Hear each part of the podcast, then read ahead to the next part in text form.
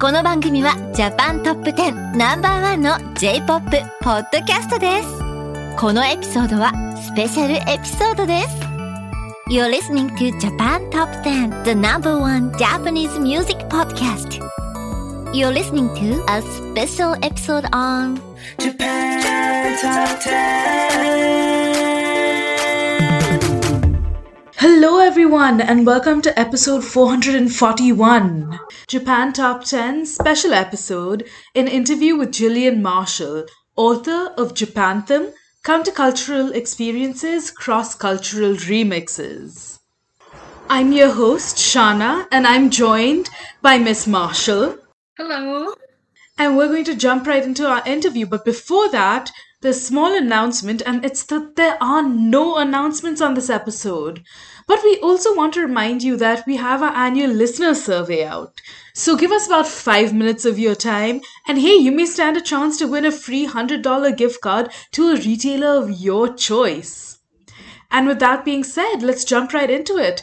So, um, a small introduction about our lovely guest for the day. Jillian Marshall is the author of Japanthem, Countercultural Experiences Cross Cultural Remixes, and it was published this past April by Three Rooms Press. She received her PhD in ethnomusicology from Cornell University and has a BA in East Asian Languages and Civilizations from the University of Chicago. She has also worked as a teacher on Awaji Island in Hyogo and studied at the Kyoto Consortium of Japanese Studies at Doshisha University via Columbia University.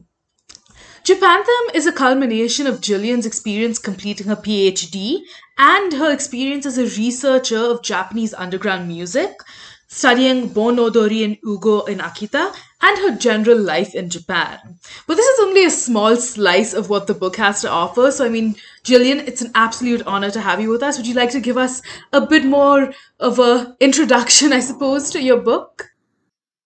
Absolutely. Thank you for the glowing introduction. I'm very happy to be here today. Um, yeah, so Japanthem was originally part of my doctoral thesis when I was uh, doing that aforementioned PhD in ethnomusicology.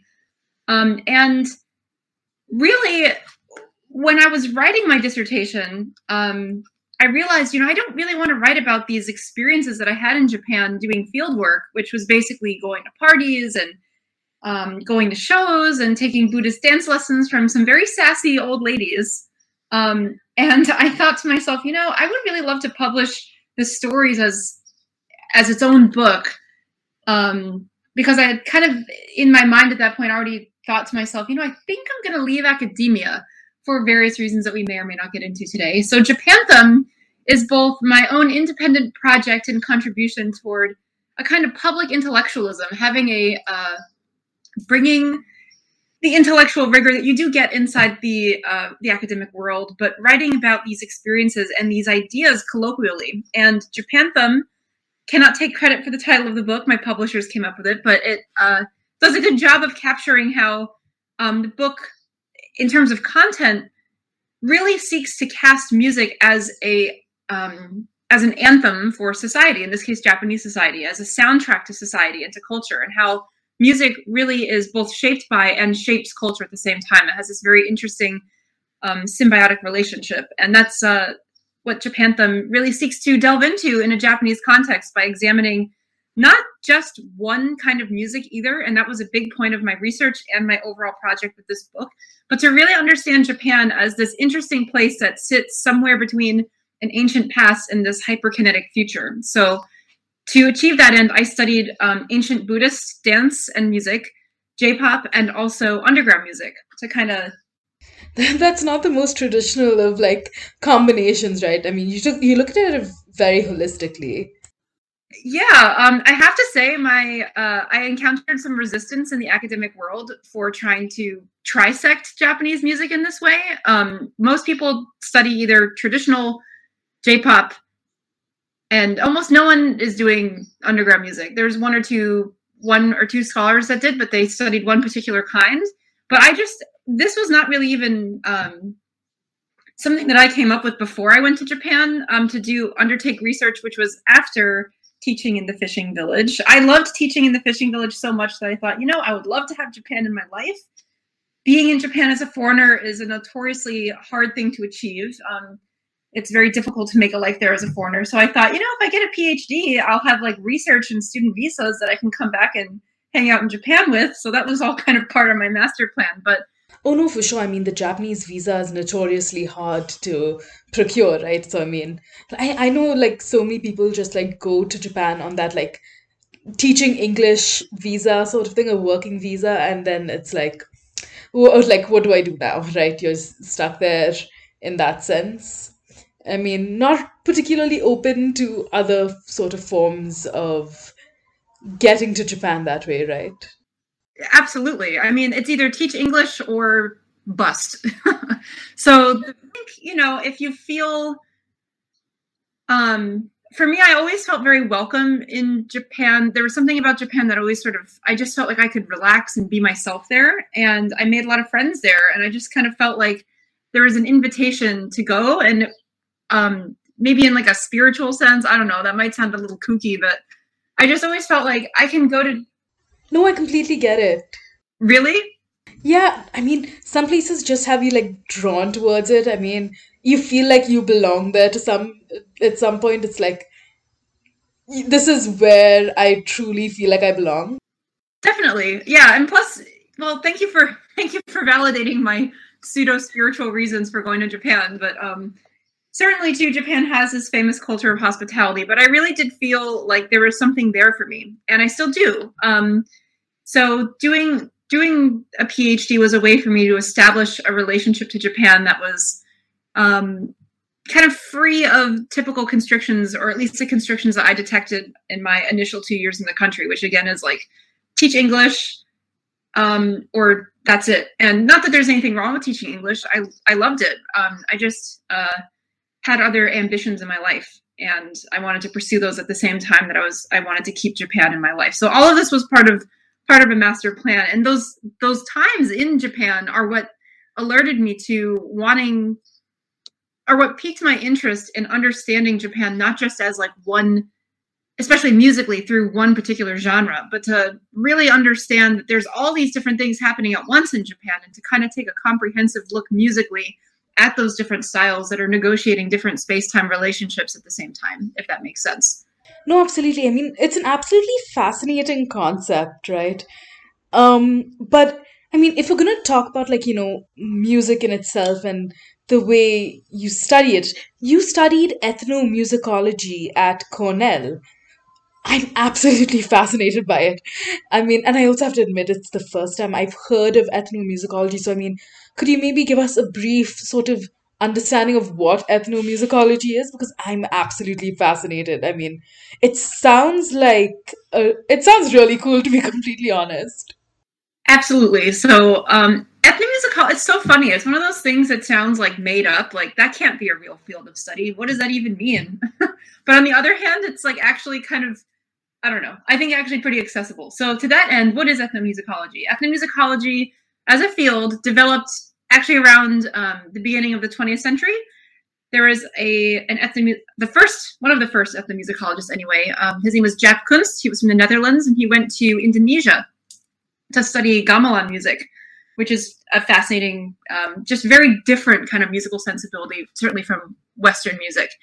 And going abroad and kind of immersing yourself within a musical culture is where the word where, or where this prefix ethno comes from it comes from ethnography which is um, basically an anthrop- anthropological method of collecting data, which is to say through fieldwork, through immersion, through experience. So that's where the ethno for ethnomusicology comes from. And then here in the US, actually around the same time, um, there was someone named Alan Lomax who famously went around um, the South, the rural South of the United States, the Mississippi Delta, to record um, country blues musicians, including Muddy Waters and uh, among others and just taking these field recordings and understanding them as a part of like a living culture a living um like a living kind of heritage that's unfolding in real time. So to me i understand these two points as being two arms of the same beast that is ethnomusicology. So for me the way I interpreted it in my own field work was to understand music as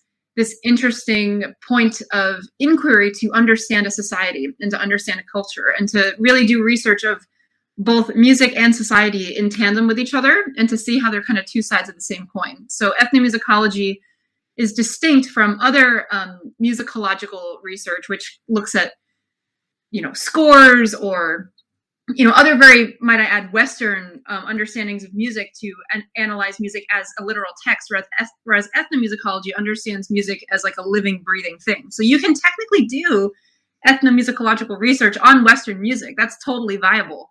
Um, it's just that it often in its development and in the tradition of ethnomusicology as a field since it's it typically people do ethnomusicological research in different cultures because in order to understand a culture, you kind of have to just go and, and immerse yourself within it. You know what I mean?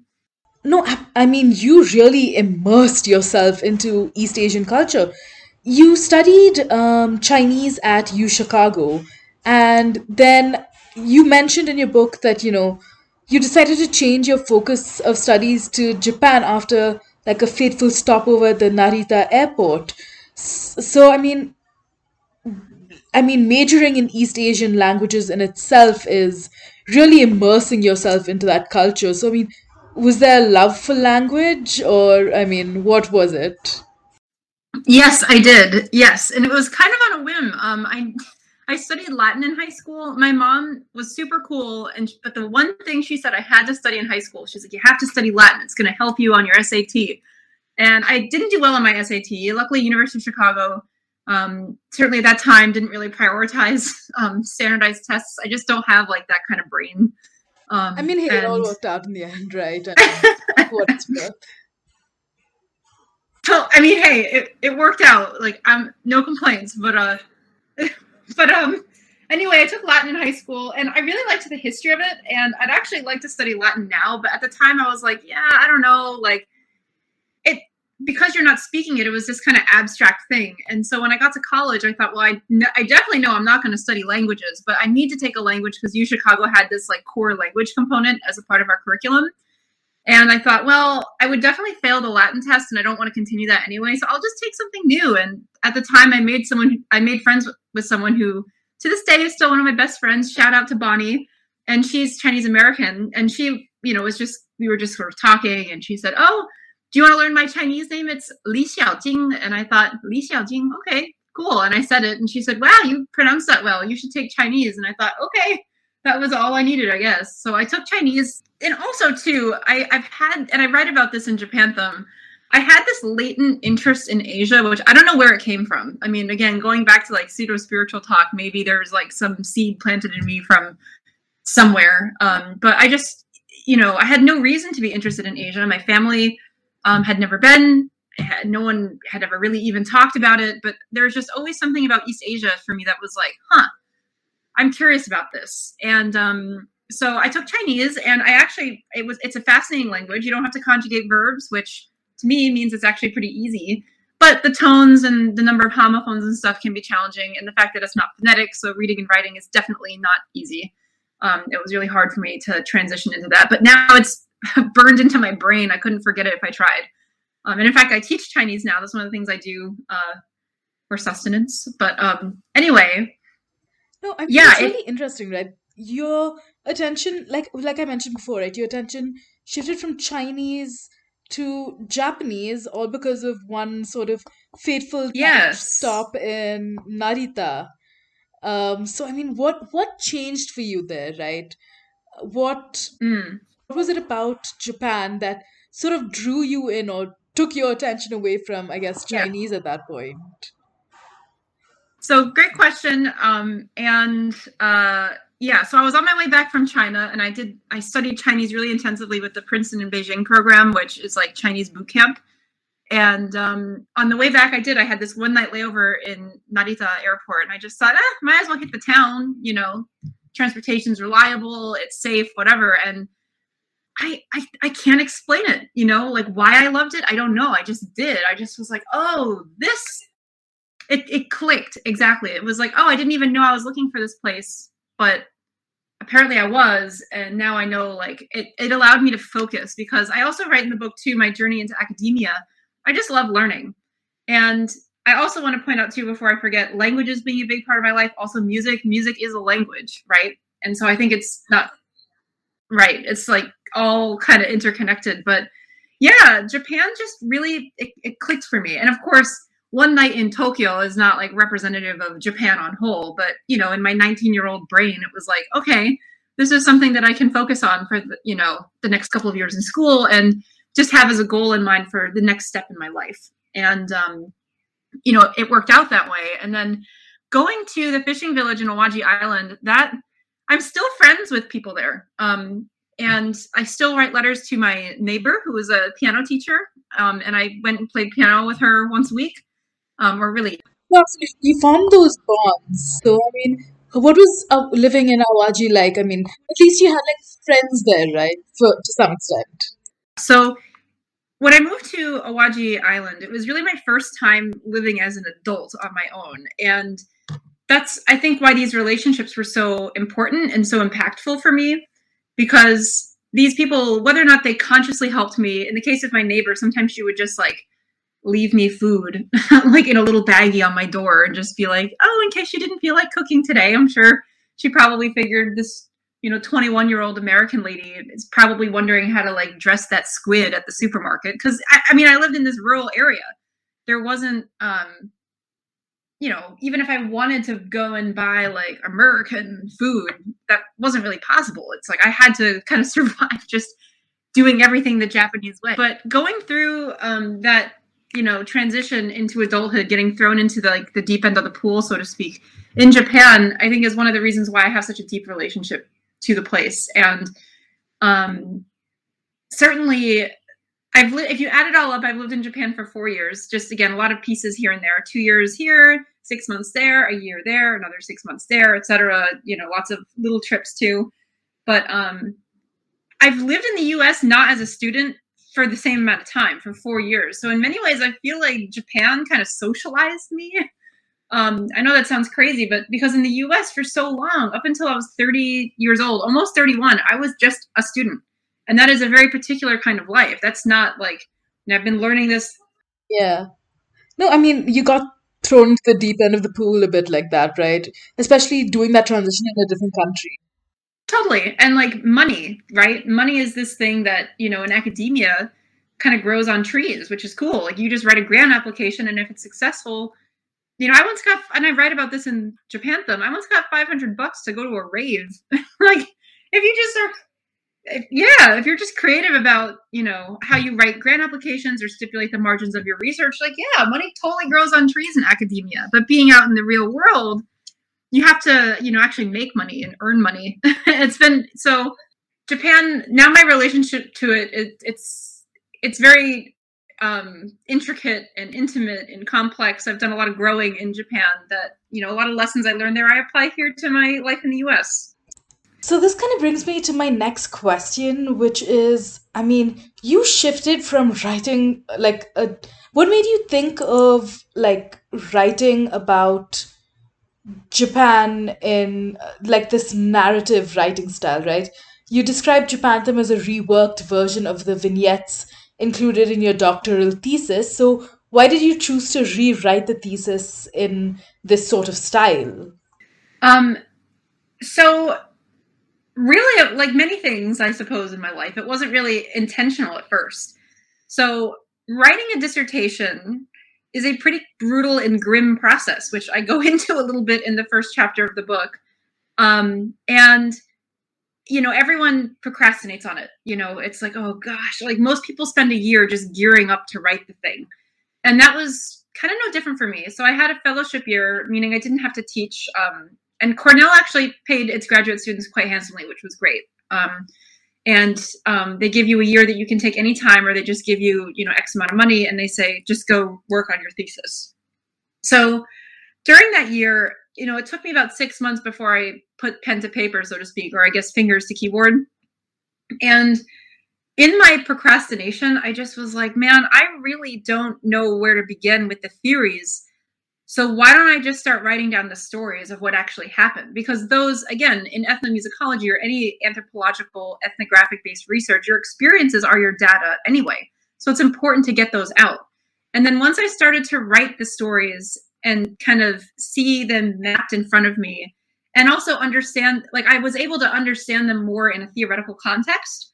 Um, but it also became clear, like I had a lot of stories to write that just kind of were pouring out of me um, at a certain point. And you know, most eth- most um, doctoral theses, if they do include ethnographic research, um, the vignettes usually are like a paragraph, maybe a page, and they probably take up maybe 10 pages total of, say, a 300 page document. For me, I ended up with 150 pages of vignettes, 100 pages or so, um, maybe a little more, of 150, yeah, probably 150 pages of vignettes in a 350 page thesis. And I thought, okay, this clearly I'm this isn't just about storytelling there's also like the theory is also inside of these stories so um you know i also kind of got the idea in this process of writing also thanks to my dissertation writing buddy who um you know we would give each other just to help keep each other on track to make it to make progress a lot of people have dissertation writing buddies in school and i chose someone who did something totally different from me um, so that there wouldn't be any seeds of competition one thing about uh, phds and stuff, especially in the humanities, there's so few jobs. So anyone even adjacent to you in your field is competition exactly. So I picked, you know, a Bach scholar, um, someone that like even like we, and he also didn't go into academia as it turns out either. He left for his own reasons as well. But even if we were going up for the same, you know, tenure track musicology job, we wouldn't be in competition with each other, and that allowed us a certain freedom of encouragement because there's a lot of sabotage like academia i'm waiting for someone to make a reality show about it it would be so great but um anyway i picked this Bach scholar and he would read the vignettes and because that's what i was giving him in the beginning and he was just like wow Joe, you should just publish these as like a like a real book that people might actually read and that also kind of got my my my gears turning like wow what if i did lift these up out you know i could extract them from the dissertation and maybe you know clean them up clarify them and then turn them into turn them into a book which is i, ended up being exactly what i did I mean, that's amazing because it, it worked out right. I mean, it's academia and sort of like narrative style writing are so different from each other, and it's beautiful the way you sort of l- fall into its lap. I mean, it's it's kind of serendipitous at, at some point, right? i'm telling you the the things that we think of as detours often lead us directly to where we need to be I, at least that's how it is for me I mean, a little earlier you spoke about there being money in academia. Um, with that being said, do you see any sort of resistance, or was it hard to get acceptance and funding for um, your studies or to write about Japanese underground music in particular? Because it's a pretty selective niche, right? Yes, totally. So I actually took um so to I got to kind of create my own curriculum at Cornell. They had a very open curriculum policy for PhD students, which was really perfect for um, someone as intellectually promiscuous as I am. And so I hung out a lot in anthropology to obviously gain, you know, training in fieldwork and you know at least in theory um, before actually going into the field. And one of the classes I took was actually on a grant writing class. It was like, look, if you're going to be doing ethnography or fieldwork, you got to, you know, getting funding is a big part of it. That class actually, like, I am so grateful for that. And basically, what I learned is you're you have to be very clear about what the stipulations of your research are, but not so clear that you can't have room to evolve along the way. So achieving that balance and just being as clear as possible. Like if you don't understand what you're writing, your reader's not going to understand it either. Um, that is what I really took away from that class. And also realizing too that you have to be able to talk about your research, not just in these very specific terms in your field. You have to be able to, because who knows who's going to be on the reviewing committee. And maybe that also like planted seeds in me about um, writing in a colloquial way. But um, in any case, yeah, I, I, I took that class and I learned that you know keep it short and sweet you don't need to go on forever and ever but just be very clear about what it is that you are proposing clear about how you think it's going to contribute to whatever you know if it's in academia, whatever field, or you're if you're publishing, you know, if it's going to be marketable, etc. You know, Man, grant writing is like an art form, right? And it's so definite. hmm It is pretty clear cut, but it's also, you know, the process of, and what I love about it is the process of writing a successful grant application. I'm actually, come to think of it, I'm in the midst of doing something very similar. I'm writing a book proposal for my second book, which is complete, and I'm just looking for an agent now. Um, and it's a very similar process where you have, in the process of writing your grant application, or in my current case, a book proposal, you also realize where the fuzziness in your own thinking is and it helps you clarify your intent the process of actually writing like a grant application so i actually really enjoyed doing it um, and luckily i mean it all really worked out for me i got a fulbright fellowship that was jointly sponsored by mtv to do my um, initial field work which was in tokyo for a year and that was really like that I'm so grateful for that. Obviously, like to this day, you know, that was that was great. I'm the other thing too that was so cool about getting that fellowship was that MTV they wanted the researchers to write a blog for their website on like to to kind of share again like a pub like publicly intellectual what they were finding. And not everyone who got this grant um there's five of us that year that received it. Um, not everyone were academics. I think I might have been the only PhD student that year, but other people, someone else went on to plan a music festival. People used the grants in different ways. But you know, we had to for MTV write a blog about what it was we were doing abroad, and writing that blog once a month, like just saying like, oh, I am learning this, I'm learning this, also helped anchor me into an everyday, accessible approach to language that just really appealed to me in a way that academic writing didn't. Something else I'd sort of like to get into is how are you able to cope staying so far away from home, right? I mean, and, and again, like you wrote in Japanthem how you were in Japan during the 311 earthquake and the tsunami, right? What made you decide to stay in Japan when like there was mass exodus during such like turbulent times? What kept you grounded? Mm. So definitely my students, um, they were just so they kind of taught me everything that I continue to know about Japan. And what was especially interesting about that too, working with middle schoolers, they're kind of on the they're like young adults, right? Um, not adults, but not kids. Well, still kid, you know what I mean? Like they're at that interesting precipice. And in a Japanese context, that means that they aren't yet totally socialized into this very notoriously strict Japanese uh, social hierarchy. So the kids were really like they just treated me like I was a human being.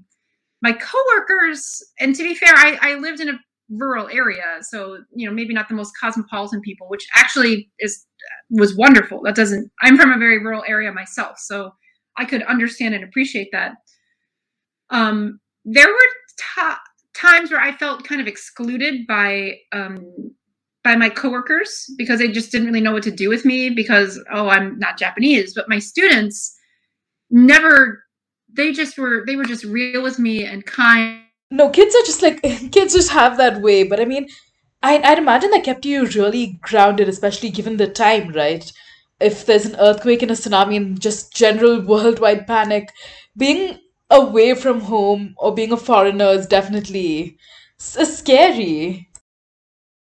The same like the media was just really glossing over it in Japan. And then of course in the US it's like they're trying to make it into a disaster movie and it's like super sensationalized. Yeah, it was it was like everywhere.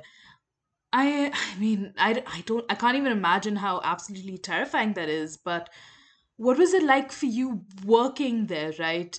You're you're a foreigner in the land. I mean, how how was information relayed to you accurately or I mean, how were you able to cope?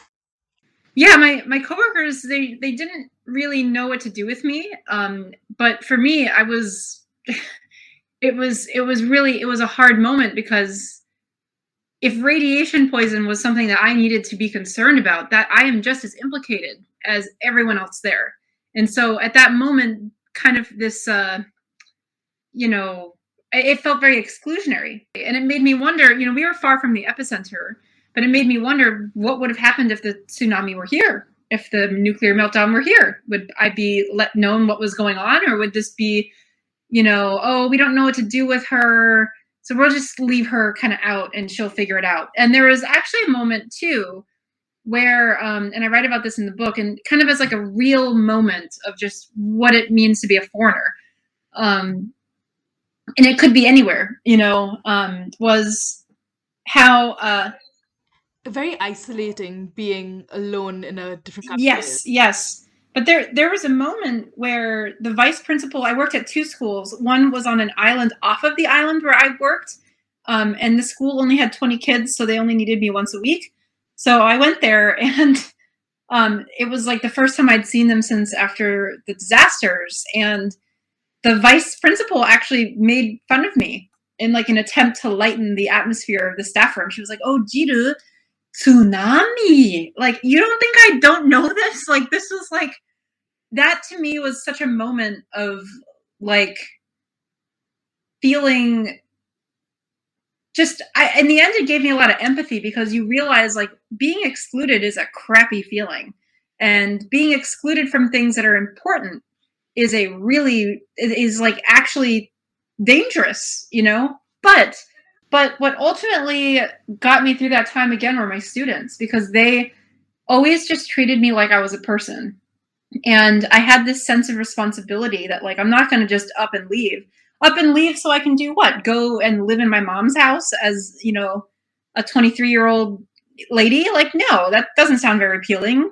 Break my contract and just be one of those you know fulfill a stereotype oh look another you know american that just can't understand japan. Like i was in it at that point you know what i mean? And i also just loved you asked about what i love about japan. Again that's a hard question to answer. I just um obviously there are certain things that i wax nostalgic about on the daily um like going to onsen like going to the hot springs and you know obviously like it's very safe it's very clean it's quiet all things that especially living in new york city sometimes i just think like my god what i wouldn't do to ride like a train in tokyo right now that like actually will get you where you need to be on time and there's not like some maniac like screaming at you in the train or whatever um and it isn't like delayed and changes lines halfway through you know um i appreciate that so much about japan but it's really i love the language i love the people i love the music i love the way the clouds look in the sky i you know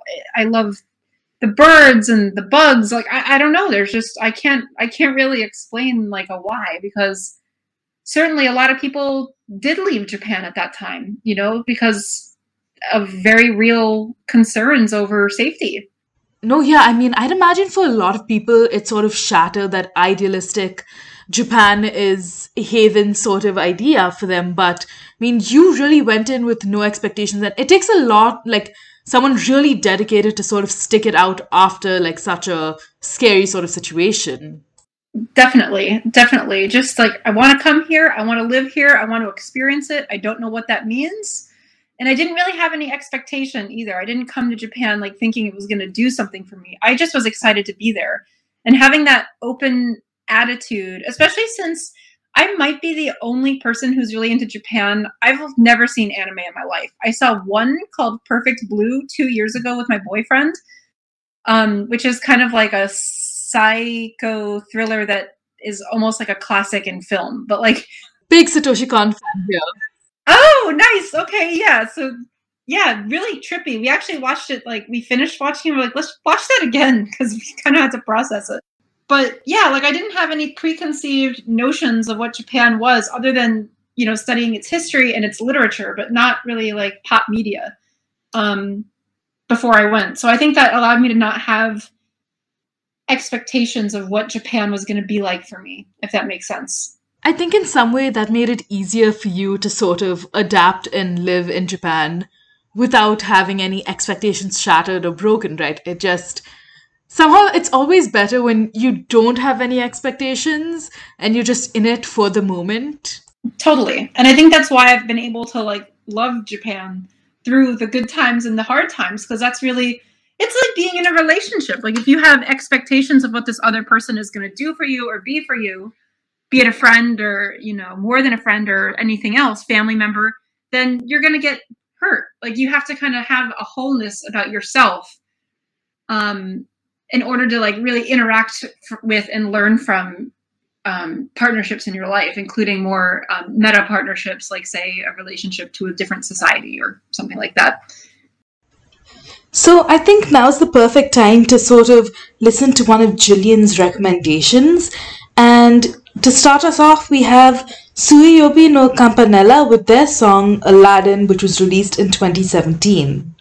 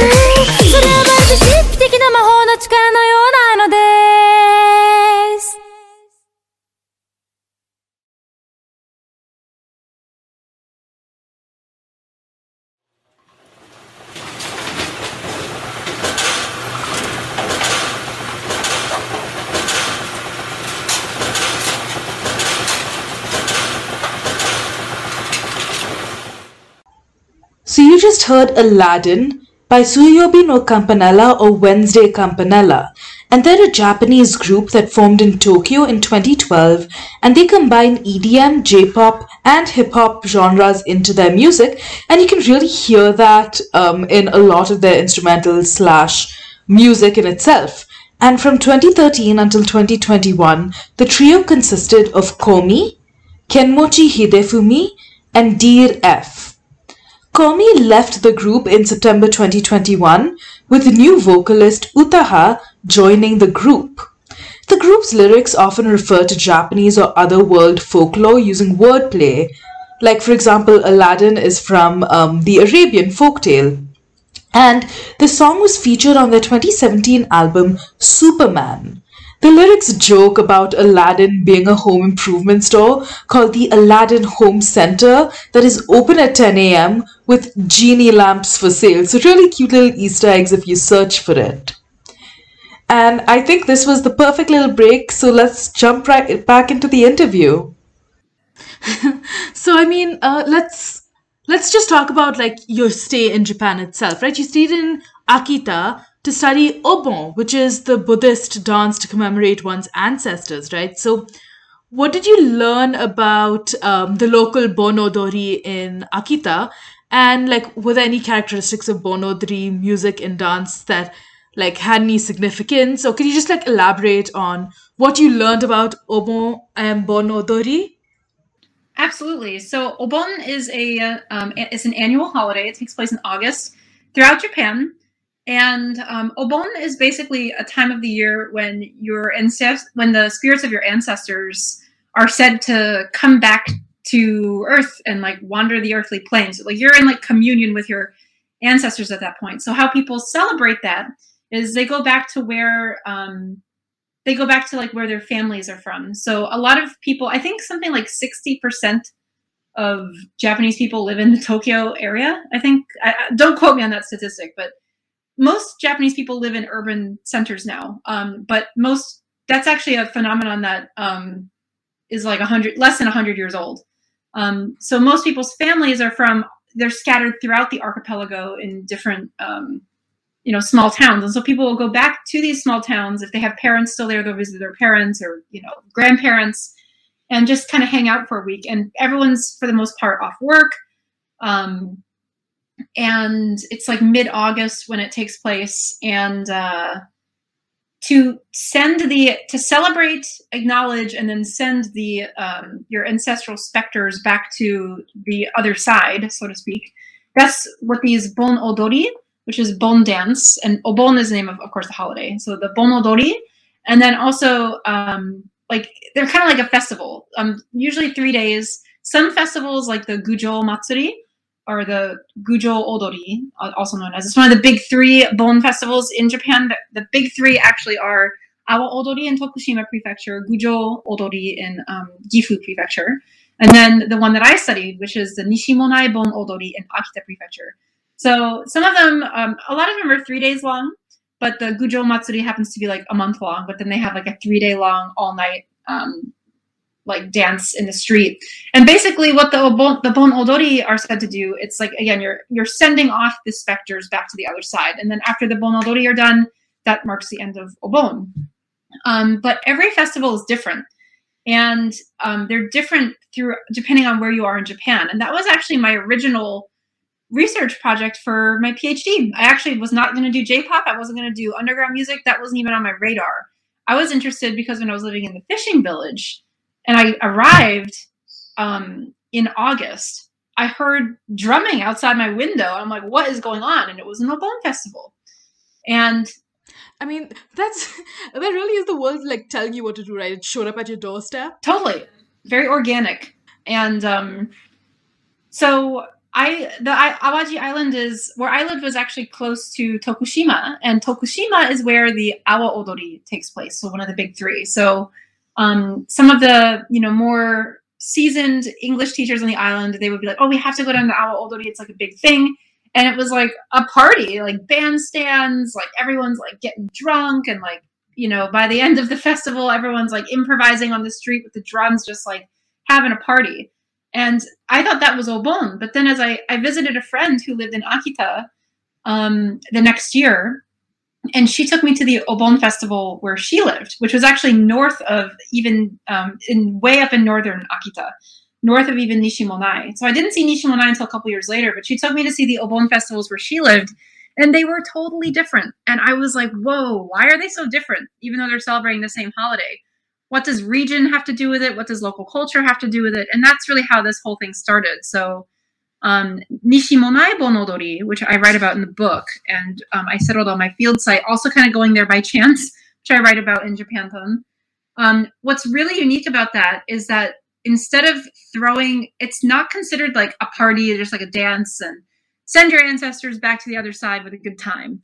It's actually considered a sacred ceremony where the movements of the dance and dancers dance with their faces obscured, either with cloth masks called hikosazukin or these straw hats that come down over the face that are called amigasa.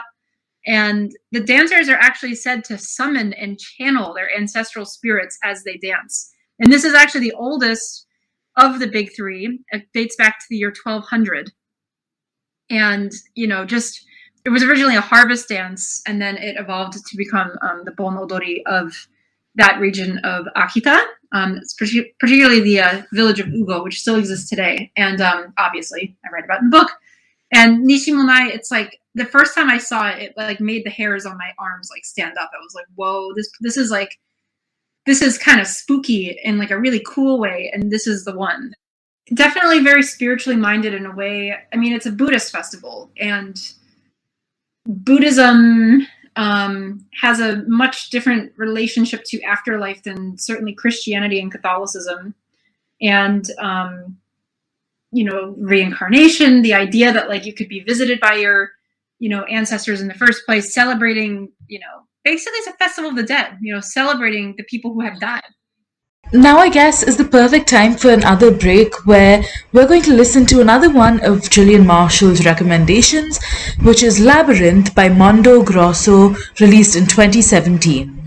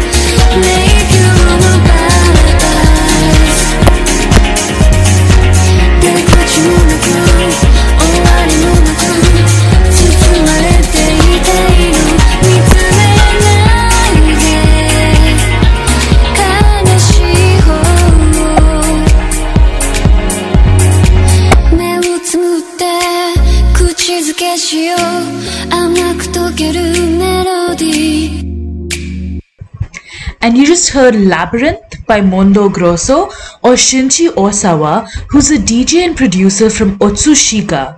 He specializes in J-pop, electro, house and techno music and has been active since 1993.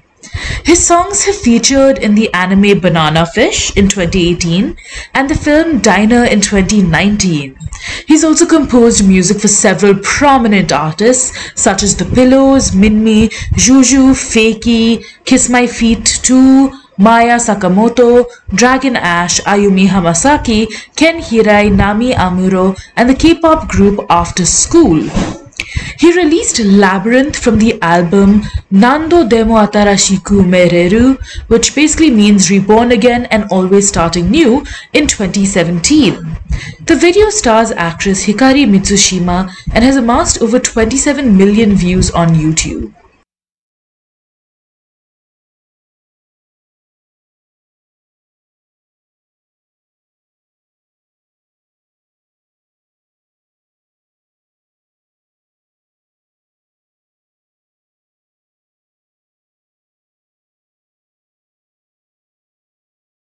That's absolutely fascinating. In some way, have you seen your own spirituality evolve that way? I mean, your your own belief in spirituality has it changed since you've come to Japan, or have the things that you've learned affected how spiritual you are? I mean, we've spoken about it a bit before, right? So, That is a great question. Um, I'm sure, undoubtedly. Um, my sense, my relationship to, I guess, spirituality in general is it's just an ongoing project that's informed by really anything around me at any given time. Um, but certainly, I will say during Obon, a kind of spooky thing happened to me too, which definitely sort of alerted me to, um, I guess, the spiritual aspects of that festival. Um, and long story short, um, I uh, was just kind of taking space from a family member during this was I guess 2016. I just kind of needed some time to to process um, what that relationship meant to me. There was like a terminally ill uncle, and no one knew when he was going to pass. And I went to Japan for a month that summer um, to dance in the festival and just be in Japan with my friends. And I was, as I write about in the book too, I had a DJ boyfriend, kind of a tumultuous relationship. But anyway, I was at the festival and then I saw that I got an email from my sister and she said, Oh, Uncle Don has died. And I thought it was so spooky that of all the times for him to pass, like he, he passed not only during Obon, but during a time where like I would not have been able to go to the funeral and like see this particular family member that I wasn't ready yet to see.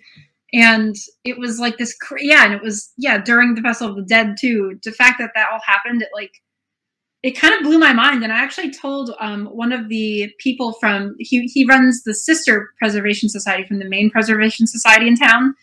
Um, his name is Yano-san, and I told Yano-san this, and he wrote this email back to me and he was like yeah this is the kind of thing that like people still talk about that you know nishimonai is not just a festival it is a sacred ceremony for things like this so certainly experiences like that definitely got me you know more hip to um just understanding materiality in a different kind of way. And then also zen zen sort of just been a hobby like reading zen parables. My first job actually i was a waitress at a pizza restaurant um, in the town where i went to high school up in vermont. And uh, a customer came in and he just left me a bunch of Zen books as tips, and then like I never saw him again. Um, and among those Zen books was like books of parables and stuff. So I got really interested in just like reading Zen parables, which are just super fun and cool, but like also really I don't want to say they make you think, they make you not think. and that's the whole point. They're like, whoa, like kind of empty your mind out. Um, yeah, and absolutely. I mean, something else really interesting that you sort of covered in your book was that, you know, you had some difficulty gaining the trust of one of the dance instructors. I think it was Yano-san. I'm not sure, but like as an ethnographer, right? How do you adjust to sort of cold responses to your conduction of research? How do you approach it accurately or or in the most correct way? So actually, Yano-san. So there's two preservation societies in Ugo. Yano-san runs the sister one. That's sort of like his own side project, and he was actually always cool with me. But the head dance teacher in the main preservation society, she is the one that you were talking about. That she, yes, and no worries. I know it's there's a lot of moving parts here. Um, she, yeah, you are absolutely right. She never really trusted me or liked me, and I think, and that's okay. As an ethnographer, for me, it it required and i still live my life this way i don't think you can ever really like undo these wires um, or unplug them i guess to extend the analogy but I, it forced me to just detach my desired outcome and accept and analyze what was happening in front of me as data if that makes sense. So like in the beginning you know i was persistent to the agree the degree that i felt was appropriate you know just like i tried to get an interview i tried to talk with her and then it kind of became apparent just from these very subtle like very japanese tactics right? Um, just realizing whenever i interacted with, with her i just felt kind of bad. Like uh but why? I'm not doing anything wrong. And then realizing that and allowed me to kind of just like let go and accept it and see that that was the information like that was the data and then analyze that instead. Like why wouldn't this you know late 70s early 80s you know something lady not like you know this young american girl? She has or you know i wasn't a, a woman in her late 20s or whatever at the time. Like she has every reason not to trust me right? Because she lived through world war ii and she doesn't need you know not saying that you know america were the bad guys and japan were the good guys like japan was also a formidable empire that never I mean, from a different time period, I guess there is like deep rooted bias against America, and I mean, considering the history behind it and everything, right? Yeah. Exactly. And I could respect that. And I could respect that. Like, you know, the atomic bombs, definitely a low point in human history. And she was there for that, you know, not in Hiroshima or Nagasaki. She was up in Akita, undoubtedly, but like, you know, nevertheless, she like she endured something that I could only I could never comprehend, but she experienced it. So I was willing, you know, of course, like to to respect that, you know, to respect that about her and like if she doesn't want to get to know me then she doesn't have to get to know me and i remember once reading um, this is in the put this in the file of reasons why i left academia chapter 10000 but um, in a seminar before i left to do my primary field work um, with this one professor who was kind of a bully to me she was she was i don't know interesting interesting figure of my past but she um, we were reading this article in an ethnographic method seminar um, about what to do if someone doesn't want to be a part of your field work. And in this article, it was just someone that wanted absolutely zero, like explicitly, I don't want to be in your project. I do not want to be in your project. And then we proceeded to read this whole chapter about this person.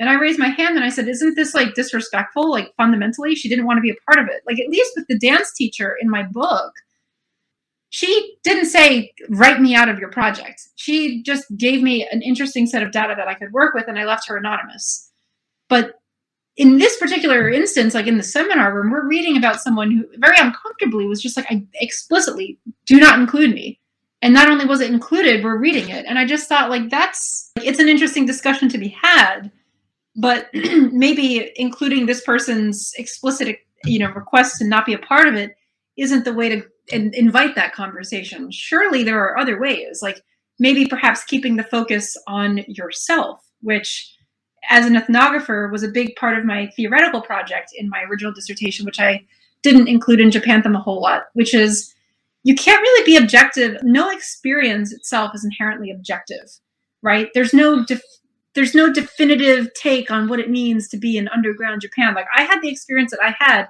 because of who I am as a person. And that that's inherently subjective. What we can be objective about is maybe analyzing how we, you know, being objective about how our own role in this symbiotic process of creating experience with the world around us, if that makes sense. But in academia, I think that thread gets lost. You know, I think people they try to do the noble thing. I don't know. That's why one of the reasons I like storytelling so much, uh, as opposed to like theoretical writing, um, because you don't have to worry about objectivity. It's just very clearly, hey, this is No, I completely agree. I mean, when you e- explicitly state that it's your opinion and your own experience, there is no fact to it, right? I mean, your own experience exists within the confines of your understanding of it. And I, I completely agree. I mean, there there is no objectivity there because everything is truly a subjective experience at the end of the day, right? I mean, you write about the subjectivity of whatever you're trying to be objective about. Yeah, no. I I get it. Yeah. Right. That's well. Thank you, thank you. I feel seen. Oh, great. I mean, we, we'll this is an open space, right? So I mean, like like quickly jumping off this topic and into um sort of underground music, right? Which still fascinates me as a concept.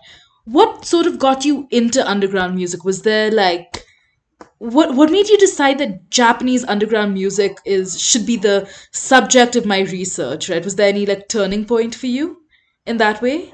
Um, not particularly, but there was, and I write about this in the book. Um, underground music, which can be any kind of genre, right? And I define genre in my research, um, and just in general, not as like what something sounds like, but its social function, right? So, um, anyway, I a an acquaintance of mine from the University of Chicago moved to Osaka um, toward the actually toward the end of my time in Japan, and he would like kind of show me around and like what he was kind of you know picking up on, and he's uh, underground clubs, and I the first time I went in, I was like, whoa, this music is cool. It was kind of like a minimal techno-ish at the time, and I was just like, I feel like I can be myself here. I don't, I can just relax, and especially in Japan where I often felt like you know, you have to be on in your social interactions. And I felt like, you know, it's not that I couldn't relax in my job or at home, but like obviously living in a fishing village, all eyes were kind of like on me because I'm like this oddity just walking around like a pink elephant, you know? You didn't feel like the foreigner. No, I did not feel different. Exactly. It was like everyone else was there kind of on the periphery of society as well. And so I felt very much like at home. And then later on, I didn't think about underground music again. I, I couldn't really find that same kind of music or that same kind of vibe here in the US. And of course, I was at Cornell, so not a whole lot of that happening in upstate New York anyway. Um, but then after I got the Fulbright MTV fellowship, which I pitched as juxtaposing at that time, I had become interested in J pop and like nationalism. Um, and juxtaposing that with traditional music, it occurred to me after I got that fellowship, what if I like trisected this and added in underground music because that would be cool. And like it was just like that could be interesting. Like I'm gonna be moving to Tokyo. I definitely want to find that scene there. And then as soon as I got to Tokyo and I started going to shows and I write about this in the book, there's a bunch of fantastic coincidences that happened right off the bat where I ended up finding the same scene, the same like kind of tiny circle of musicians through two totally different entry points. And then everything kind of went into warp speed and that it became really clear for those same reasons of just loving the underground music world because I felt like I didn't, I wasn't defined by the fact that I'm just like an outsider. I was me. Definitely still an outsider to a certain degree, but it wasn't like people were more open minded, I guess, um, in that world as well, which helped me feel a little bit more relaxed. Like it wasn't like, oh, I'm just defined by my otherness. By in the underground music world, I was defined by my similarities with other people because we're all in this same kind of space together. And um, it ended up becoming like my social life. You know it wasn't just field work. It was like this is my life. I look forward to like a good show and a good party because that that's these are my people. And that became pretty clear pretty early on. And not least because and i will in 2015 in the spring there was definitely a moment where i was kind of like an it girl um, i didn't really realize that at the time but like you know it's a pretty dude heavy scene i'm like a very tall you know american lady and uh yeah so I ended up getting pursued pretty intensely by um, a pretty well known DJ photographer in Japan, pseudonymed in the book as Digital Boy. And after that, and this is all in the book, but you know, you can kind of piece that stuff together. That um, really helped to further blur the distinction between my professional my personal um, work in Japan. I think ultimately for the better, because that's when it became clear to me like, oh, I'm just living life in Japan. And I'm writing about my life in the US to go back to an earlier theme of our discussion today about like what my relationship to academia and to Japan, you know, ultimately became. No, so it became a whole lot more personal, right? It was your living experience that you're just writing about in the end. It was it wasn't like research, it was your life. E- exactly. And so that's also too probably why I became why I opted to write these first person stories because it wasn't just like okay, I'm dipping into the field and then I'm going home to write about it clinically as a researcher. It's like, yeah, this is my life. And it all kind of worked out that way. So I guess now's the perfect time to take a little song break and we can listen to another one of Jillian's recommendations, which is Mamegashi by Polyp Boys and Techno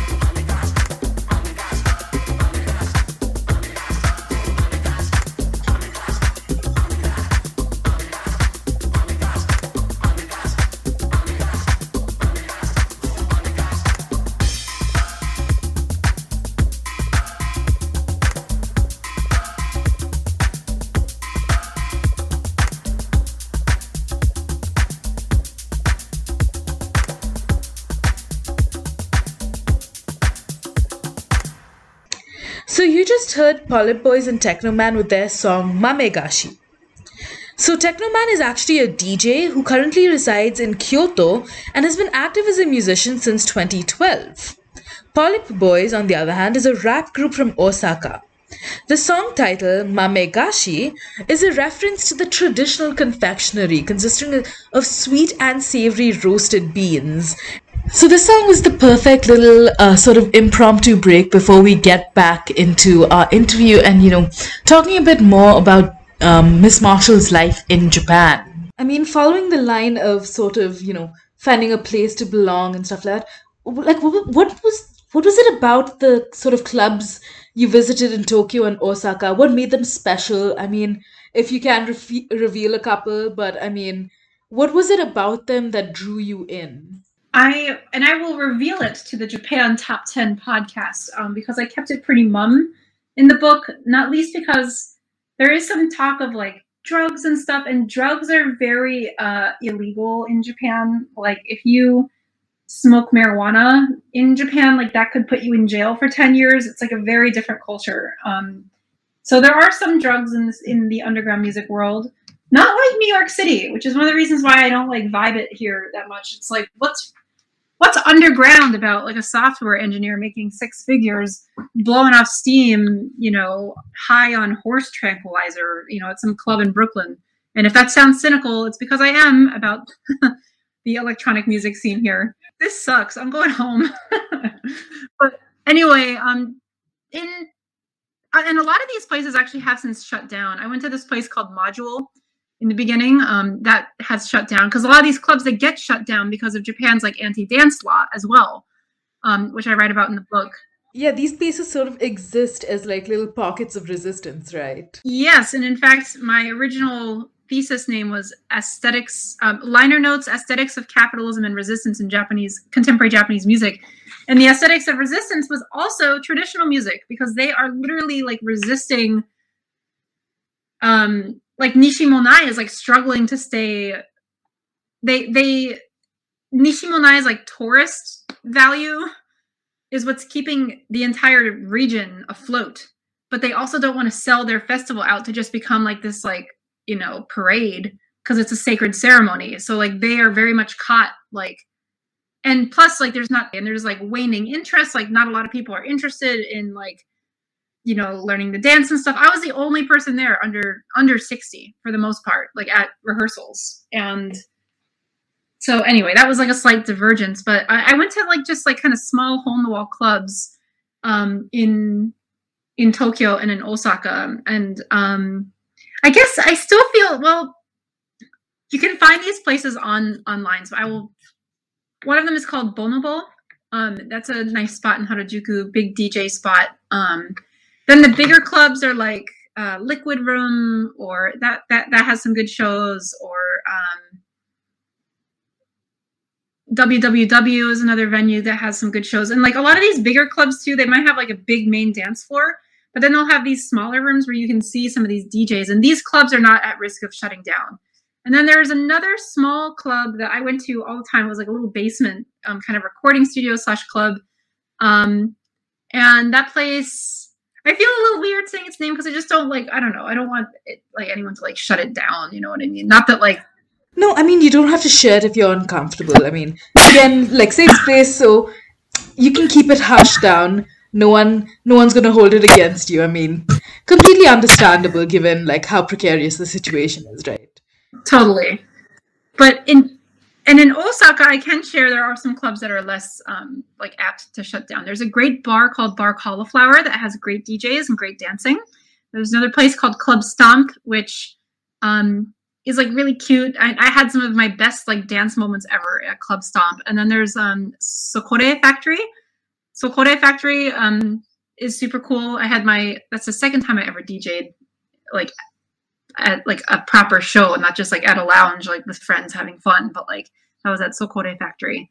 And uh yeah, but the the the scene and I will also say the scene in Tokyo is like kind of harsher, more like noise inflected, whereas the scene in Osaka is more like house music and like techno kind of. Although there is certainly a lot of techno in Tokyo as well, and that interested me because Tokyo is this kind of like it's like the ultimate big city. And I think noise having popularity there, at least in contemporary times, because noise music started in like the late 80s, I guess a lot of people say early 90s, and actually got its roots in Osaka from like a hardcore rock scene. But it's less popular in Osaka today than it is in um, Tokyo, where you have groups. Yeah, you have groups that like integrate a lot of noise elements, um, but like with like a kind of like acid house sort of beat. And um, I think it makes sense because it's like an. I think of it as an appropriation of like all of this like crazy noise that's around you in Tokyo to begin with. And I, I do write about this in Japanthem. Whereas in Osaka, it's like there's not enough noise itself there for noise music to really have like a cultural place in in the same way. No, yeah, I mean, Tokyo is just loud, right? It's the city that never sleeps. That's the entire aesthetic of it. Yeah, exactly, exactly. And it drove me personally kind of nuts in Tokyo. I was like, oh my god, like between the paper thin walls and just like you never get like just like even in New York right now, I have a rear facing apartment into like a little courtyard and I hear birds right now. I don't hear any sirens, like thank God. I, it's crazy that you get less noise in New York City than in, than in Tokyo. Yeah, for real. Now let's take another quick song break with another song by Suiyobi no Campanella, and it's their song Edison, released in 2022.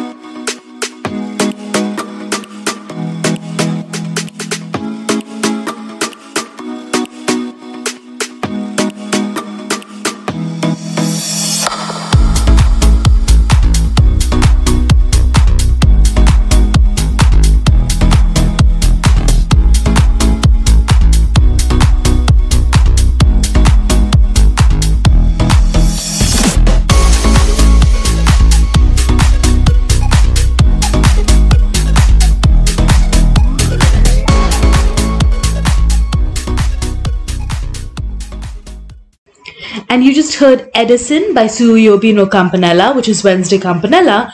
And this song was released on the album Neon on May 25th, 2022. Following the group's tradition of referencing famous cultural figures, this song refers to two inventions by Thomas Edison, which is the chikuonki, which is the gramophone, or and the katsudo shashin, which is which is basically motion pictures, especially silent films. And this is these are both references to Edison's inventions of the kinetoscope and the kinetograph. Another fun little Easter egg, if you were paying attention, was that the song also refers to Luffy from the manga One Piece, where he said the song goes, I will become the king of inventors, a pirate king. So, another cute little Easter egg to look out for, and another really great break before we jump back into our conversation. I mean, Tokyo's definitely more out there again with some of the stuff that happens. I mean, you even spoke about it in your book, right? You describe a performer who kind of lit an electric piano on fire during a live performance. And like, what are some of the other more out there performances that like you've encountered during your time in Tokyo? I mean, there have to be some that really sort of stand out in your memory for, uh, for like you know what happened, how to like something that was just like crazy. Definitely the guy stripping down naked and lighting an electric piano on fire while screaming and like throwing his fists into the air. That was one. Um, some guy playing like an amplified light bulb, like a, a fluorescent light, um, that was like distorted was another really out there show. Um, and I write about this one too in the book. I went to some basement show once where there was a guy just playing distorted Metallica records at top volume.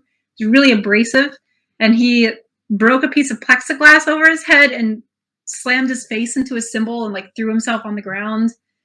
Um, there, honestly, I can vibe it though, because in Tokyo, sometimes it's like you're so like you're rushing around all the time.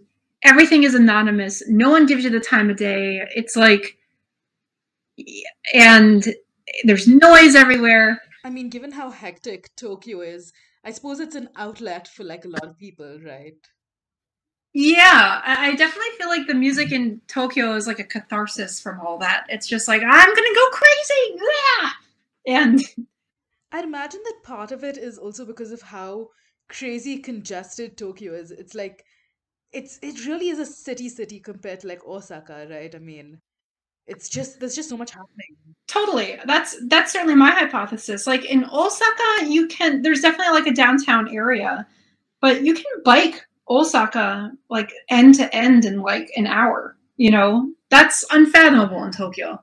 And don't get me wrong i love tokyo. It's not certainly not without its charms. I did have to take a little break from it you know? That's when i spend time in osaka instead. But um yeah osaka is very uh the music there i mean to be fair it was sort of becoming i did i did sense i did get some like darkness you know a little bit by the time i was leaving um, and i'm sure the last time i lived in japan was like four years ago so which is like uh, four and a half years ago. I'm like i need to go back but japan is closed pretty much still um anyway. But it's definitely i think of it as like sakoku 2.0 sakoku being the time from uh, like 1608 to 1868 when japan shut its doors to all outside the outside world. Um, also known as the edo period. So i think of this as like sakoku 2.0 it's like the rest of the world is like kind of getting hip. Japan come on. But anyway yeah and, yeah and osaka the music there it was like people were just like I don't think there is as much of a need for release and cath- a release in that particular way of achieving catharsis in Tokyo as there was in Osaka. There's definitely a need for release, but it was just more like to use an overused word. Um, it was just more chill. And you'd go to a lounge and it's like it's like you're vibing, you know, like oh, like let's dance. Like sometimes I would just like go if there wasn't many people, I went to this one lounge all the time, um, who I am afraid will shut down, so I will not say, but I like basically lived there. I went there every single weekend, um, unless there was like shows happening at other uh, venues. But it's where I like learned how to DJ, and like if sometimes it'd just be like three people hanging out, and I would just go and like do yoga because I lived in a tiny apartment where I had no room to do anything except for sleep. so, I mean, it's cool because like there's a place I mean, both have their own following, right? They both have their own. Their Oh, charm. totally. Um, and there's a place for both. Like that's why I also conceptualize genre as not being like a particular sound, but a um, like a social or like a social phenomenon. So underground music in Tokyo is going to sound different than underground music in Osaka, which is going to sound different than underground music in the US. And actually, in the book, I write about this experimental music tour and i with the emphasis on experimental that i put together here in the states where i brought together basically you know my field in quotation marks with my home base. So i brought over um, three of my japanese dj people to the states with like funding and all that with um, and i put together a concert with them and my music people here in the us which at the time at cornell were like the avant-garde classical musicians. So it was this show with pianists playing everything from Schubert to like super out there John Zorn to like music where like the ink is still fresh on the score. Me in the middle as like the intermission, but like also just like improvising on piano because I'm like the middle of these two worlds. And then the second half of the show were like the Japanese DJs. And it was totally crazy um, because, but it meditated on this hypothesis of understanding genre and aesthetics as social phenomenon, social phenomena, because using myself as a field site at that point, what do these two worlds have in common? They have me in common. And as someone that's like interested in the periphery, I guess, um, certainly in Japan, I found that periphery in the underground dance, in the dance music world or electronic music world. But in the US, I found it in like the avant garde classical world. What does this say about these two styles? You know, and it was very similar. You go to like an avant garde classical or a new music show in the US, there's maybe 10 people there in like a tiny little venue. It's very similar to like a small hole in the wall club in Japan. And so I was very interested in I mean, it's absolutely fascinating how two diametrically opposite things can exist. I mean, I'm sure it, it sounds amazing. I would have loved to hear. A- absolutely. Um, the audience members said it was like really cool and out there and different, and they liked it. Um, the and I write about this in the book. The pianists they hated the Japanese guys. They wouldn't even talk to them. They were mad at me for making. They were mad at me for making them do this show, and the Japanese guys were just like confused and like irritated that like everyone hated them. And I was just like, yeah, I get that. And I also understand why people like are kind of mad at you because you're just like smoking cigarettes constantly and like not making any effort to talk to them either. So like, would I do it again? No. Was it interesting? Um, like experimental fodder? Absolutely yes. I have no doubt that it was easily one of the coolest shows ever. Again, I just wish I could have seen it from the outside because it was so crazy. Like I would totally go to a show like that. But uh Exactly, exactly. I would organize more stuff like that now that I'm not just like a lowly graduate student. Like I might have a little bit more like you know, people might respect my vision a little bit more now that I'm not just like I don't know. Well, maybe that's a pipe dream too, but yeah, we'll see. Let someone else do it. I mean, something else really interesting that like like to ask is was about how easy it was to receive permission in such like underground sort of music areas, right? Where it is pretty much hush it is pretty much hush hush. I mean, did you ever receive any resistance? You were adopted, right, as like a researcher by underground music artists. Did they ever feel like you were intruding on their space, or do you, like did you feel very welcomed there? There was was there any like sort of push comes to shove, or did, did was it easy to sort of receive their permission to conduct your research too? I mean, what was that entire experience like? Um, no, actually, people were really um people were just so welcoming me welcoming of me there. And like the door opened. And that was another reason also too by the way why i felt like at home. The researcher thing it actually gave me like a kind of comfort as a woman in japan because it meant that like my intellectual the intellectual aspect of who i am was at the forefront. Because if you want to talk about like an intensely patriarchal society japan is like really intense where women you know, and I write about this too in the book and like various um, experiences I had, like going on tour with the guys, um, the DJs, for example, once, where it's just like women are like kind of second class citizens in Japan. Like, I'm just going to say it. I think we're second class citizens in a lot of places, but in Japan, it's like very acutely felt where, like, people don't necessarily take you as seriously, is what I found. And, um, you know, especially as a foreigner, it's like, yeah, my Japanese is not perfect, um, but my Japanese is also not bad. Um, and because of Japan, and I'm also just going to be real here, I think Japan is a very xenophobic society. Doesn't mean I don't love Japan. We've spent what an hour here talking about how much we both like love Japan. So you know, I think that's out of the way. It's unrealistic to say, "Oh, I love you. You're Yeah, no, absolutely. I mean, it's not always going to be like sunshine and rainbows. There is cons to everything, pros to everything. Nothing exists very utopian like in that sense. There, there is always like a darker side to things that spe- we, we choose to willfully ignore, I suppose. and that's another project of my book by the way is to be honest about this cross-cultural um, about cross-cultural exchange because it's not always roses and rainbows as you say but um, anyway plus again japan like had literally had a policy like keep all foreigners out for two centuries like like you know very much prides itself on being this like homogenous again in big scare quotes society which whatever that's japan yes yes very collectivist and um that is what it is. You know, I love Japan for what it is. No one's perfect. I'm not going to sit here and say Japan needs to be more like XYZ. But that being said, um, as a place where people are not necessarily accustomed to hearing non native speakers of Japanese, I often felt in the fishing village in particular, of course, my Japanese was not, well, actually, more in Tokyo, to be honest. Like, if you make a single mistake in your Japanese, sometimes like people will just like they think that you're an idiot. And I remember once when I was in the fishing village teaching, I was actually just laughing about this with my bestie Lily, who appears in the book a lot, um, the other day on the phone.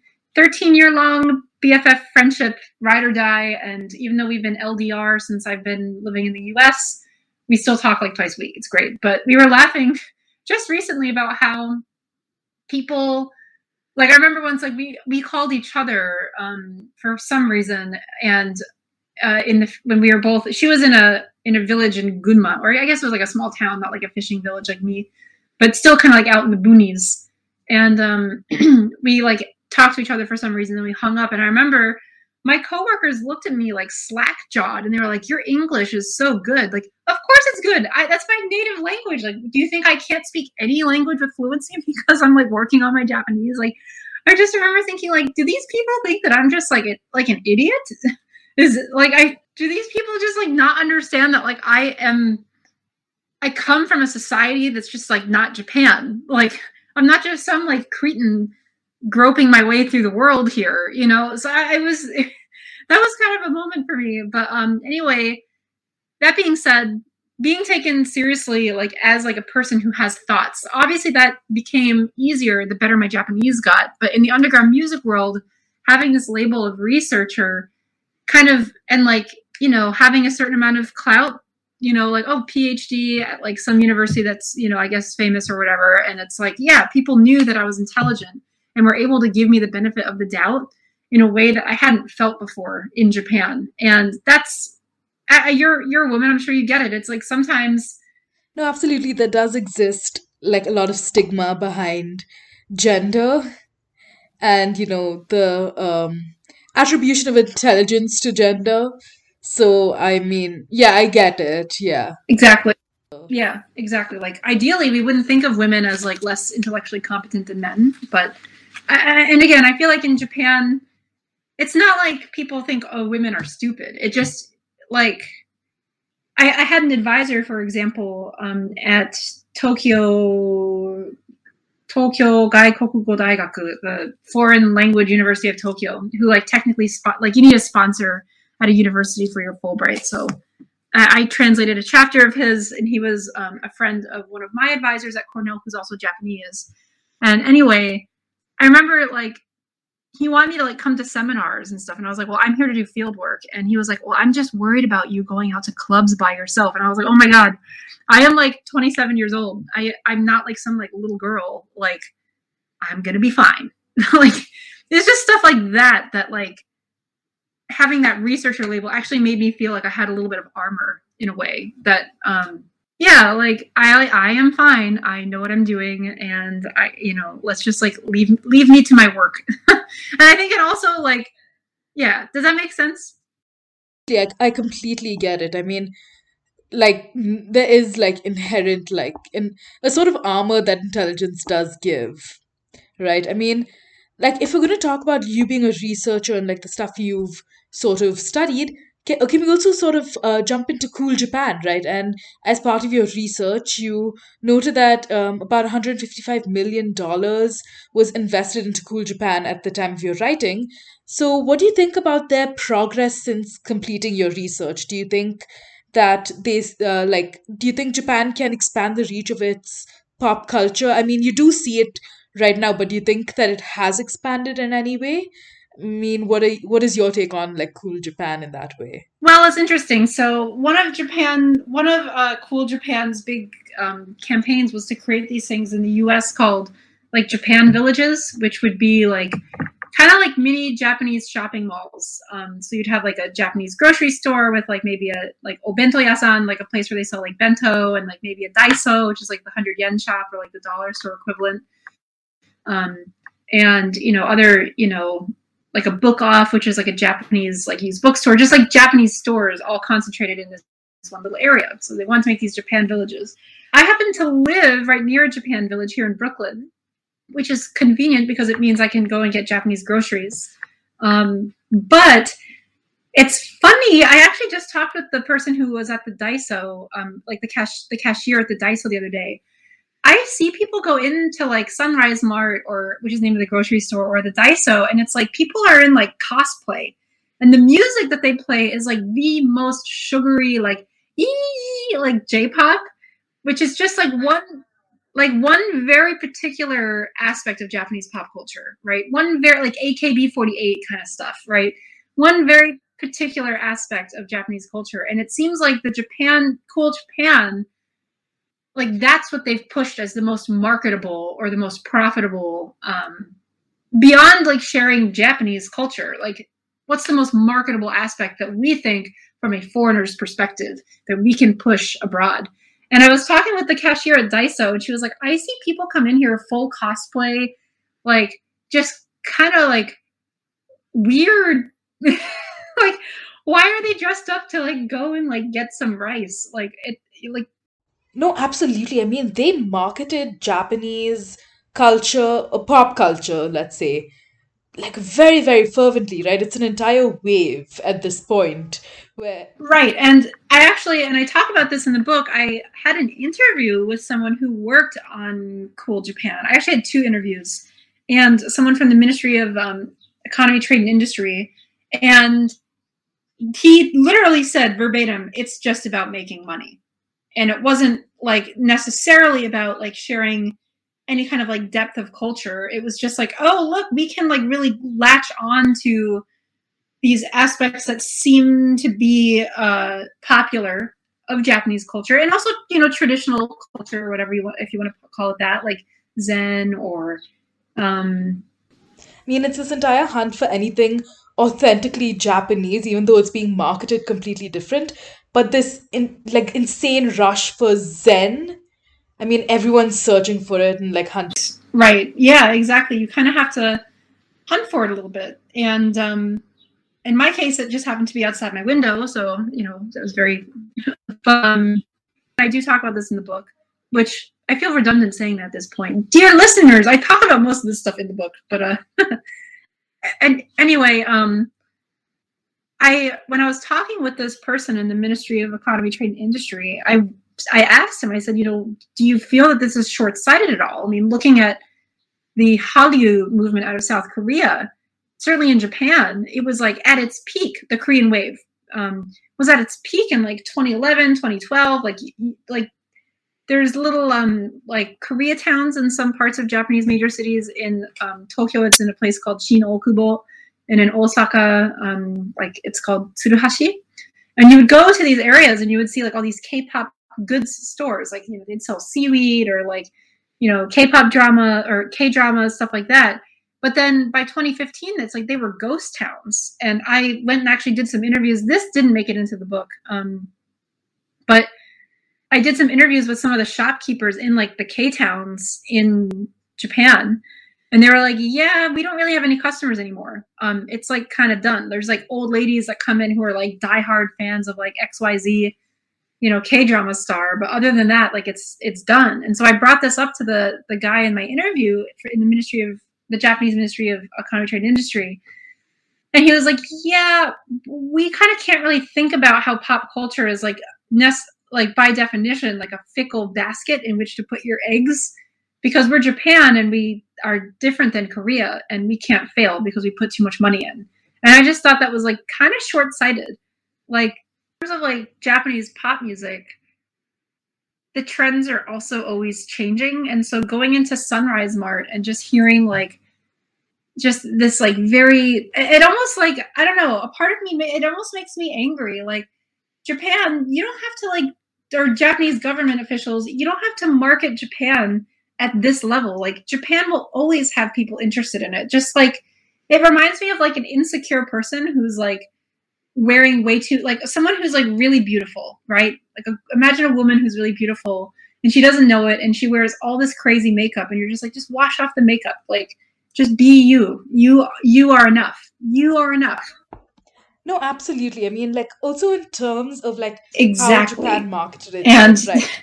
A very like clear example would be um AKB48, and you mentioned that before, right? Like this entire like really sugary, sweet, over the top, cute culture that they're selling.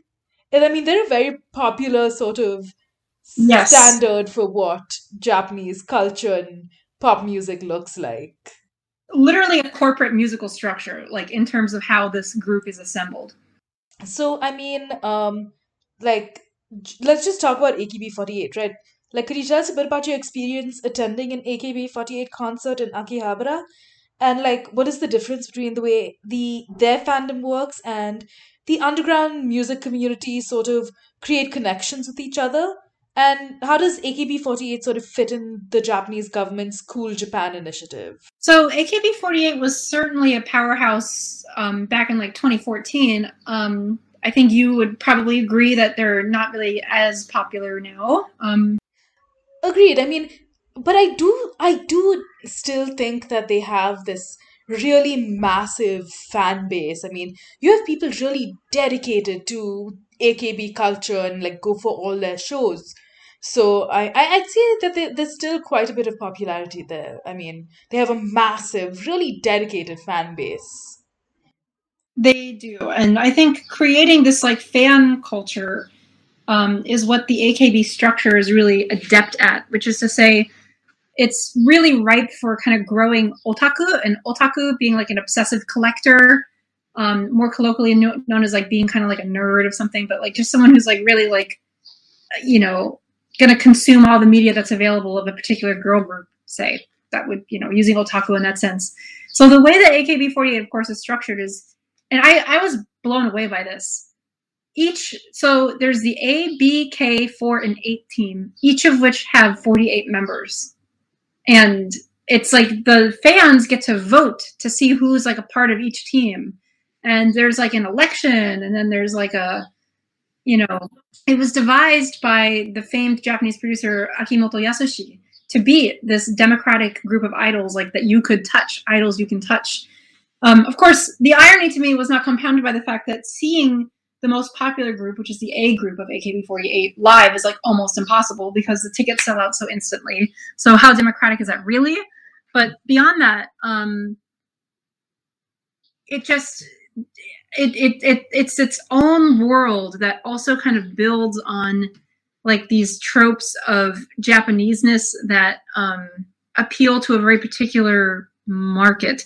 So a lot of the AKB, I did manage to see a live variety show screening because they have it's like a media empire. They have a magazine, they have a newspaper, they have a TV show, they have all their music, of course, and then they have yeah like these like little variety shows. And I saw the eight team perform a variety show outside the AKB48 theater in Akihabara, for which uh, the Akihabara neighborhood of Tokyo, which is what the group is eponym- um, eponymously named for. Like Akiba is the nickname for Akihabara because it's kind of a mouthful even for Japanese people. so Akiba, AKB, right? So anyway, I saw the eight team perform on this variety show, and I again go into detail about this in, in Japanthem, but the girls were just like, first of all, they were like 15, and I was super creeped out. But like, and again, like no cultural judgment aside, but like I'm a woman and these are women, like young women, and every other person in the theater was a guy, a middle-aged guy. It felt a little commodifying. It felt kind of kind of weird and that's like a very like deep sort of sense even though it's cu- probably cultural Yes, and like you know, it's hard for me not to be judgmental about that because I just think like, you know, regardless of culture, I don't know, like a woman is a woman. Maybe that's something that I need to check myself on. But I, I just have like a hard time with that where I was like, you guys, like we're all sheepishly waiting outside the theater. Then we get inside and now you're all like howling.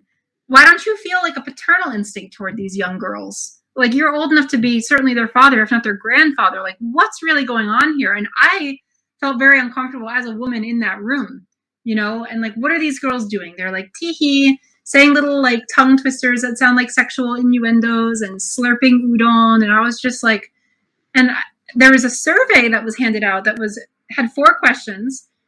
Who do you think would make the best wife? Who would make the worst wife? Who do you think is the nicest? And who do you think is the naughtiest? And I was just like, oh my God, what is going on here? So, um, anyway, all this is to say, one of the markets, the key markets for AKB48 are like sarariman or like the white collar office worker who um, maybe feel, you know, and there's tons of literature written about this, um, about how like the sarariman is kind of like the typical Japanese person in many ways, um, because you have so many people again living in these urban centers, working these white collar jobs, and also not particularly happy. Um, you know, you have a lot of high suicide rate, uh, especially of sarariman like leaping in front of trains in uh, Tokyo in particular.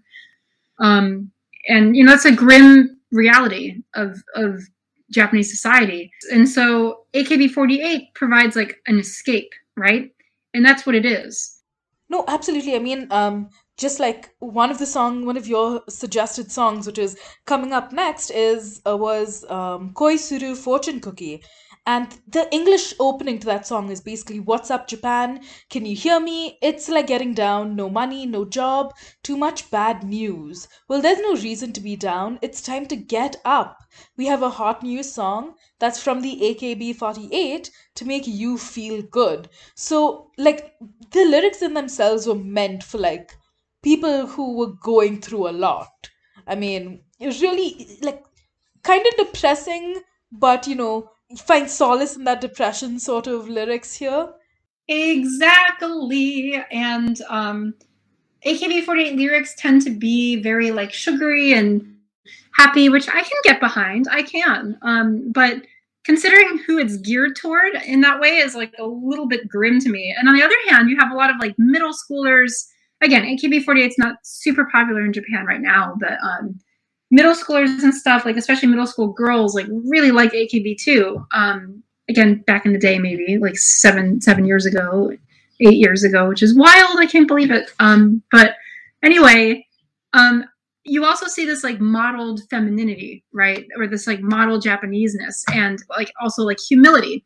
So um, I watched a documentary about AKB48 in Japanese that I found at some discount store, and I bought it. And at the end, there's like this scene, and it was it was like the election results of like who the top member was, and I had to rewatch this scene twice because I couldn't tell like the person who was accepting the award. She was crying hysterically and just like apologizing, like like really intensely. And I was like, wait, what's going on? It, she was apologizing because she won, and she's like dem- she's like performing this like humility and like wanting to be a part of the group. And again, all of these like Japanese idealized um, like social features that uh, it kind of made me think too like what is AKB actually performing? You know what I mean? Like it's uh, like almost like a model Japaneseness in a way.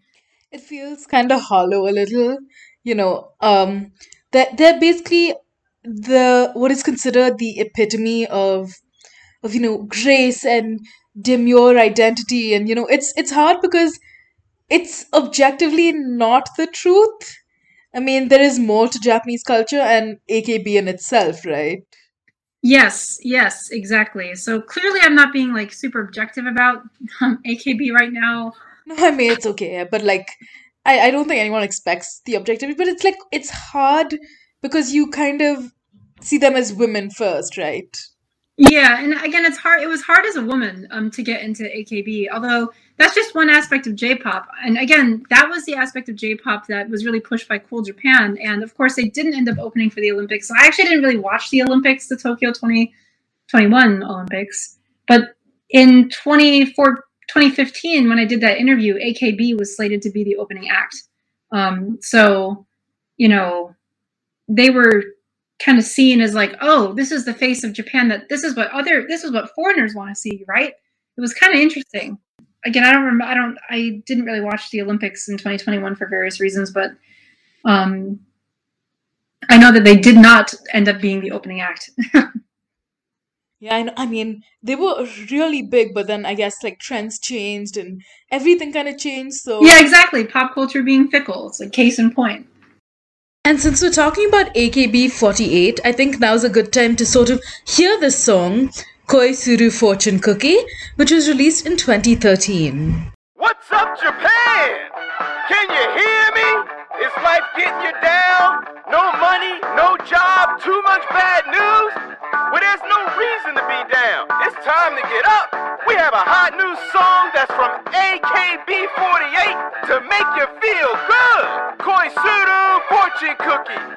So dance, Japan, crazy!「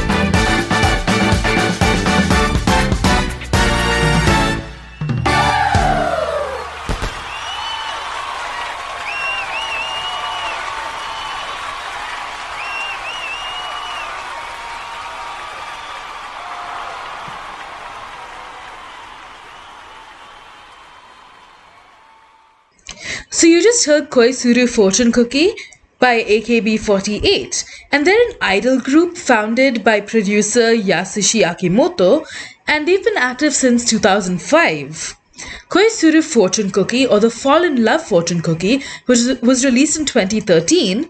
And something really interesting about the AKB group, which is something we're going to get into more in the interview, is the fact that the members change frequently, with members graduating from the group. Trainees are promoted to member status through elections by the fans, so that is the democracy we've been talking about, and the fans also vote for lineups for new singles. And as of May 4th, 2022, the group consists of 84 members divided amongst several teams. AKB48 has won a Japan Record Award every year since 2009 for Best Single. And they have really received worldwide acclaim because their song Sugar Rush was featured in the famous Disney animated film Wreck It Ralph. Something else really interesting was that before COVID, they were famous for their handshake events in which fans could receive a ticket with the purchase of a CD and exchange it for a chance to meet and shake hands with their favorite members. However, nowadays, the alternative is that fans can meet their favorite members through short online video calls.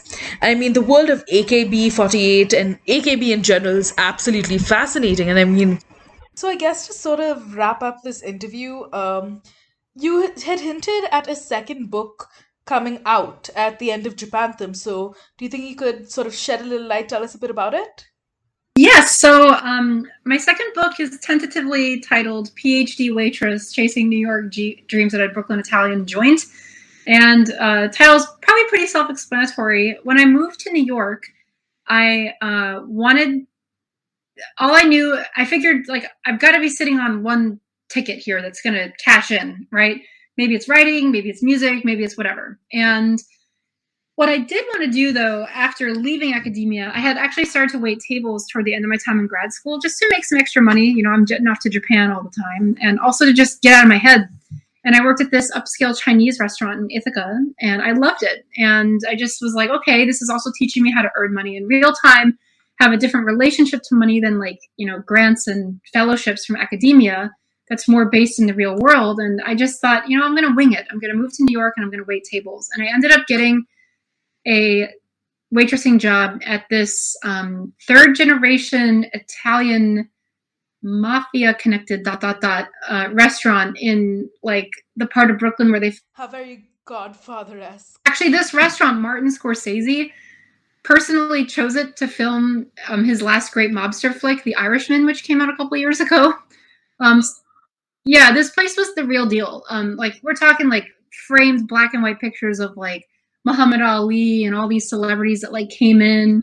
It sounds like something out of a movie. it like it literally did pop out of a movie. Many movies in fact. It's been in like lots of like tv shows and like this place was happened to be like a eight minute walk from my apartment and i just i was in love with the place and i that place originally it was just like where i would go and just allow my brain to rest so that i didn't have to crawl into my brain to make a living for a minute. Um obviously the plan wasn't to like come to new york and wait tables forever but eventually it just it pretty soon clicked like oh wait this is my next book project because the whole way of thinking like an ethnographer even though this isn't like necessarily a musical project the ethnography aspect is still very much there. So i conducted a bunch of interviews with like regulars who came in three times a week for 40 years two of whom were actually um, at the twin towers when 9-11 happened. Um, yeah like staff um, you know just it, it sort of like became this community project. And um, i finished writing it i guess beginning of this year. And um, i published with an indie press the illustrious three rooms press for Japan Japanthem but with phd waitress i want to try and get into like one of the big publishing houses where i can get in advance and make a lot of money dot dot dot. Um, and not that money is the big motivating factor also there's that people many people can read this story because it's also like the classic story of like starting over in new york city but not from like a place of privilege. Like it's like here's me like toiling away at the side hustle, trying to figure out my life. So it's also kind of like Japanthem, like pop ethnography, but also a little bit like memoir because since writing about Japan and Japanese music, I caught the bug of like writing about my life as a way to process experience and to, you know, hopefully share something in a way that's meaningful for other people. So I'm in the process of looking for an agent, and it's definitely a lot different than um, submitting to an indie press. Uh, but I have I have high hopes, and I'm I'm sure it'll be great. I mean, I loved Japanthem. oh, thank you. That's that's very kind. Yeah, um, something else I guess that would be like interesting is can we find any of your writing on social media? I mean, how can our listeners sort of connect with you? That's so. I hate social media because I think Zuckerberg is creepy. Um, but I do have a reluctant Twitter. I think I have like 20 followers. It's um, if you Twitter search Jillian Marshall, I should pop up. And I also have a website, Jillian hyphen Marshall.net. Um, that's where you can find me online. And then if you send me an email, I promise I'll respond. And my email address is on my website. So I guess that's where I'm visible on the interweb. Um, but my website has a bunch of different content on there. Um, and I was thinking of add- adding like a little blog or something. I think that could be fun. So Well, I'm gonna keep an eye out for that, and I mean, I love your writing, and I think that's something our audience is interested in well, too. thank you so much. So, um, with that being said, thank you so much, Jillian, for sitting with us for this interview. It was really, really interesting talking to you, and I hope our listeners enjoyed it too. Oh, thank you so much for having me, and thank you so much for um, your thoughtful, your thoughtful and intelligent questions. It was an absolute pleasure talking to you. Pleasure's all mine. And thank you all so much for listening. I really hope you enjoyed this episode.